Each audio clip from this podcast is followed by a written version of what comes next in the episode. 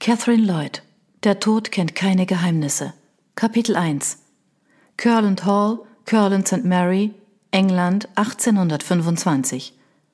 Lucy, Lady Curland, hob misstrauisch den Blick zum lächelnden Gesicht der wunderschönen jungen Frau vor ihr und ließ ihn dann auf den Brief, den sie ihr überreicht hatte, sinken.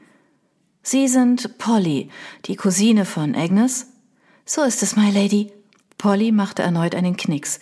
Agnes hat mir geschrieben und erzählt, dass Sie nach einem neuen Kindermädchen suchen, und da ich ohnehin London verlassen wollte, sagte ich mir, ich solle mich auf die Stelle bewerben. Sie nickte in Richtung des Briefs in Lucys Hand. Dieser Brief stammt doch von Ihnen, oder? Darin bieten Sie mir eine Stelle an. Inzwischen war eine Spur Unsicherheit aus Pollys Stimme herauszuhören. Sagen Sie mir bitte nicht, dass Agnes sich das alles ausgedacht hat und Sie mich doch nicht haben wollen. Ich habe alles verkauft, um die Reise hierher bezahlen zu können. Lucy legte den Brief beiseite und musterte Polly erneut. Ja, sie sah in der Tat ihrer Cousine Agnes nicht im geringsten ähnlich, aber nur weil sie hübsch war, bedeutete das nicht, dass sie nicht auch hart arbeiten konnte. Agnes hatte sie in höchsten Tönen gelobt, und Lucy hatte eine hohe Meinung vom derzeitigen Kindermädchen ihres Sohnes. Mir wurde gesagt, Sie hätten Erfahrung im Umgang mit jungen Kindern, erkundigte sich Lucy. Ja, my Lady, ich habe zwei jüngere Brüder und eine Schwester. Ich musste meiner Mutter immer helfen, besonders nachdem sich mein Vater aus dem Staub gemacht hatte.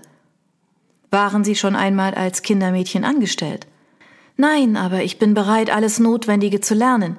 Und wenn Agnes es mir erklärt, dann bin ich sicher, dass es nicht lange dauern wird, bis ich es richtig beherrsche. Polly musste die Unentschlossenheit auf Lucys Gesicht erkannt haben, da sie schnell weitersprach. Bitte, my Lady, geben Sie mir nur die Chance, mich zu beweisen. Ich verspreche, dass ich Sie nicht enttäuschen werde. Lucy seufzte und nahm den Brief wieder in die Hand. Dann fangen wir doch mit einer einmonatigen Probezeit an. Wäre das in Ordnung? Wenn Sie sich gut einfinden und Ihre Arbeit zufriedenstellend ist, werde ich darüber nachdenken, Sie für ein volles Jahr anzustellen. Polly schlug die Hände vor der Brust zusammen und ihre blauen Augen funkelten freudig. Oh, vielen Dank, my Lady.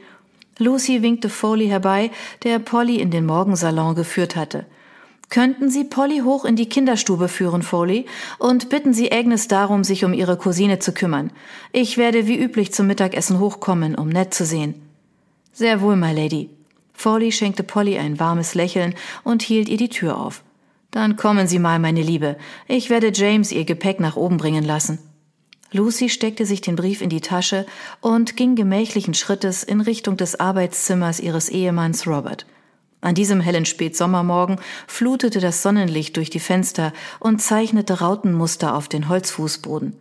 Lucy klopfte an und trat ein. Ihr Ehemann saß gerade am Schreibtisch, wälzte die Geschäftsbücher und sah nicht gerade froh über die Unterbrechung aus. Robert? Was gibt es denn? Ich hatte gerade das Vorstellungsgespräch mit Polly Carter für die Stelle als Kindermädchen. Und was hat das mit mir zu tun? fragte Robert. Hat Ned Angst vor ihr? Ist sie ungeeignet für die Aufgabe? Lucy setzte sich auf den Stuhl vor dem Schreibtisch. Ich bin mir sicher, dass er sie lieben wird. Sie ist schließlich die Cousine von Agnes. Da du mir ständig damit in den Ohren liegst, wie wunderbar Agnes ist, frage ich mich, warum du solche Zweifel bezüglich ihrer Cousine zu hegen scheinst. Sie ist sehr hübsch, gestand Lucy ein. Na und? Robert legte seine Feder auf den Tisch. Hast du Angst, dass ich mich mit ihr zusammen aus dem Staub machen könnte? Nein, natürlich nicht. Die Bemerkung brachte Lucy zum Lächeln. Aber ich frage mich, wie der Rest des Haushalts mit ihr umgehen wird. Foley hat sich vor lauter Höflichkeit fast überschlagen, und das sieht ihm in letzter Zeit kaum ähnlich. Er sollte sich zur Ruhe setzen, bemerkte Robert. Hast du Grund zu der Annahme, dass das Mädchen inkompetent ist? Ganz und gar nicht. Agnes hat für sie gebürgt, sagte Lucy. Ich habe ihr eine Probezeit von einem Monat eingeräumt, bevor ich eine endgültige Entscheidung treffe. Dann solltest du ihr die Chance geben, sich zu beweisen. Es sieht dir gar nicht ähnlich, dass du dir solche Sorgen wegen eines hübschen Gesichts machst, meine Liebste. Robert kam hinter dem Schreibtisch hervor und lehnte sich direkt vor Lucy an die Tischkante. Warum brauchen wir überhaupt ein neues Kindermädchen? Wir haben doch schon drei Frauen in der Kinderstube. Ich möchte nicht, dass Ned von all den Röcken erstickt wird. Diese Gefahr besteht ja wohl kaum, protestierte Lucy. Er verbringt viel Zeit mit dir und er geht auch gerne mit James zum Gutshof und zu den Stallungen spazieren. Aber trotzdem, sagte Robert, wozu sollen wir ein weiteres Kindermädchen einstellen? Lucy blickte hinunter auf ihre Hände, die gefaltet auf ihrem Schoß lagen.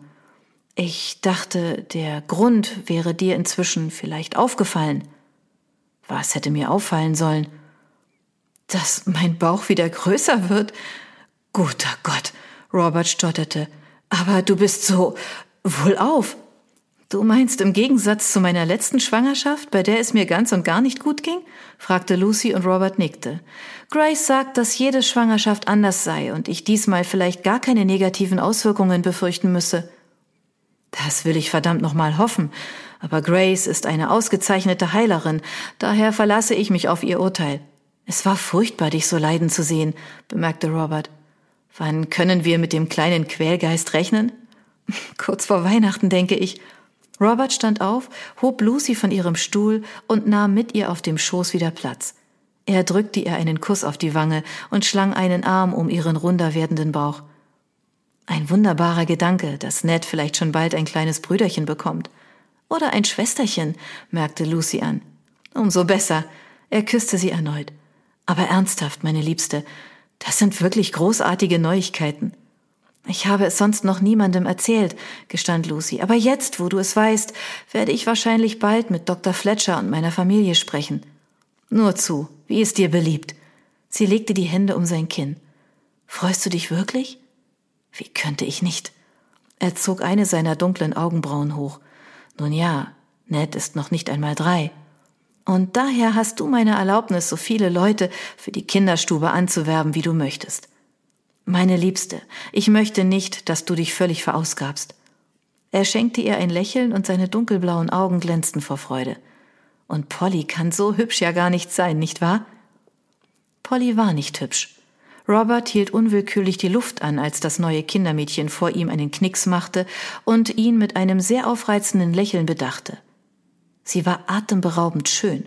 Ihre Haare muteten an wie ein Fluss aus Gold, ihre Augen strahlten in kräftigem Blau und ihre Haut war so makellos, dass man sie ohne weiteres für eine Porzellanpuppe hätte halten können. Darüber hinaus besaß sie die Figur einer antikgriechischen Göttin. Guten Tag, Sir Robert. Es ist mir eine Freude, Sie kennenzulernen. Polly lächelte ihrem kleinen Schutzbefohlenen zu, der gerade voll konzentriert auf dem Teppich vor dem Kamin der Kinderstube einen Turm aus Holzklötzchen zu bauen versuchte. Der junge Master Ned sieht genauso aus wie Sie. Willkommen in Curland Hall, brachte Robert schließlich als Antwort hervor. Ich hoffe doch, dass Sie sich gut eingefunden haben. Ja, in der Tat, Sir. Alle sind so freundlich zu mir. Sie setzte sich auf den Teppich und reichte Ned einen weiteren Bauklotz für den Turm.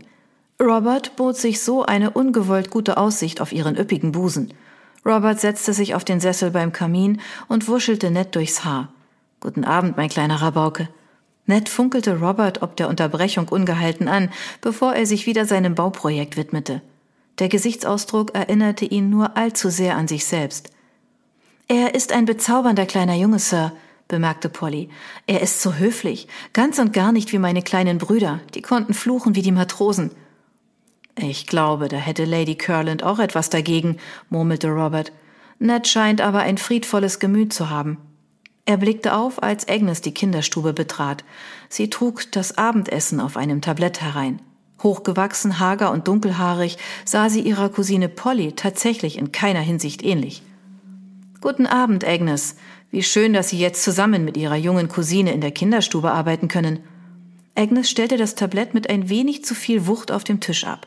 Ich freue mich natürlich über jedes zusätzliche Paar Hände, Sir Robert, besonders vor dem Hintergrund von Lady Curlins wunderbarer Neuigkeit. Ja, noch ein Schützling für Sie ist auf dem Weg, stimmte Robert ihr zu. Ich verlasse mich darauf, dass Sie ein Auge auf Lady Curland haben. Sie neigt dazu, sich zu verausgaben. Machen Sie sich keine Sorgen, Sir Robert. Ich weiß ja, wie sie sein kann. Robert rang mit einem Lächeln. Seine Frau hatte die Angewohnheit, sich zu sehr in alles zu involvieren. Allerdings lag sie mit ihren Ideen und Vorstellungen oft richtig. Genau in diesem Moment schwang die Tür zur Kinderstube auf und Lucy trat ein. Ihr Blick richtete sich sofort liebevoll auf ihren Sohn. Nett, bist du bereit für dein Abendessen? Zu Roberts Erleichterung ignorierte er seine Mutter genauso sehr, wie er ihn ignoriert hatte und legte stattdessen lieber einen weiteren Klotz auf den wankenden Turm. Gerade wollte Robert Lucys Frage bezüglich des Abendessens wiederholen, als der Turm zu Boden krachte und Neds Unterlippe zu beben begann. Bevor Robert reagieren konnte, hatte Polly den Jungen auf die Beine gehoben und marschierte mit ihm hinüber zum Tisch. Das ist nicht schlimm, Ned. Beim nächsten Mal bauen wir einen noch größeren. Jetzt komm und isst dein Abendessen. Die Köchin hat gesagt, dass sie etwas ganz Besonderes für dich gezaubert hat. Robert wechselte einen Blick mit Lucy und zuckte mit den Schultern. Was auch immer man sonst über Polly Carter sagen mochte, sie verstand in jedem Fall den Umgang mit Kindern. Wie er seine Frau kannte, würde das mehr als ausreichen, um ihre Anstellung in Curland Hall zu sichern.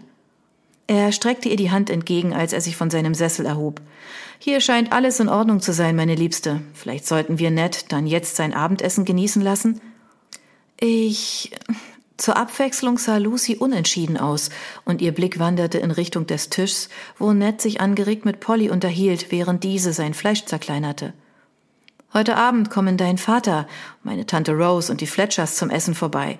Vielleicht wäre das eine gute Gelegenheit, ihnen unsere guten Nachrichten zu erzählen, schlug Robert vor. Bist du ganz sicher, dass die Köchin genug für uns alle kochen kann? Natürlich wird sie das. Schließlich kam Lucy endlich zu ihm. Aber ich denke, es kann nicht schaden, nochmal nachzufragen. Robert unterdrückte ein Lächeln, während er den Kindermädchen und seinem Sohn eine gute Nacht wünschte und im Anschluss seine Frau die Treppe hinunter begleitete. Polly würde entweder als Kindermädchen erfolgreich sein oder auch nicht.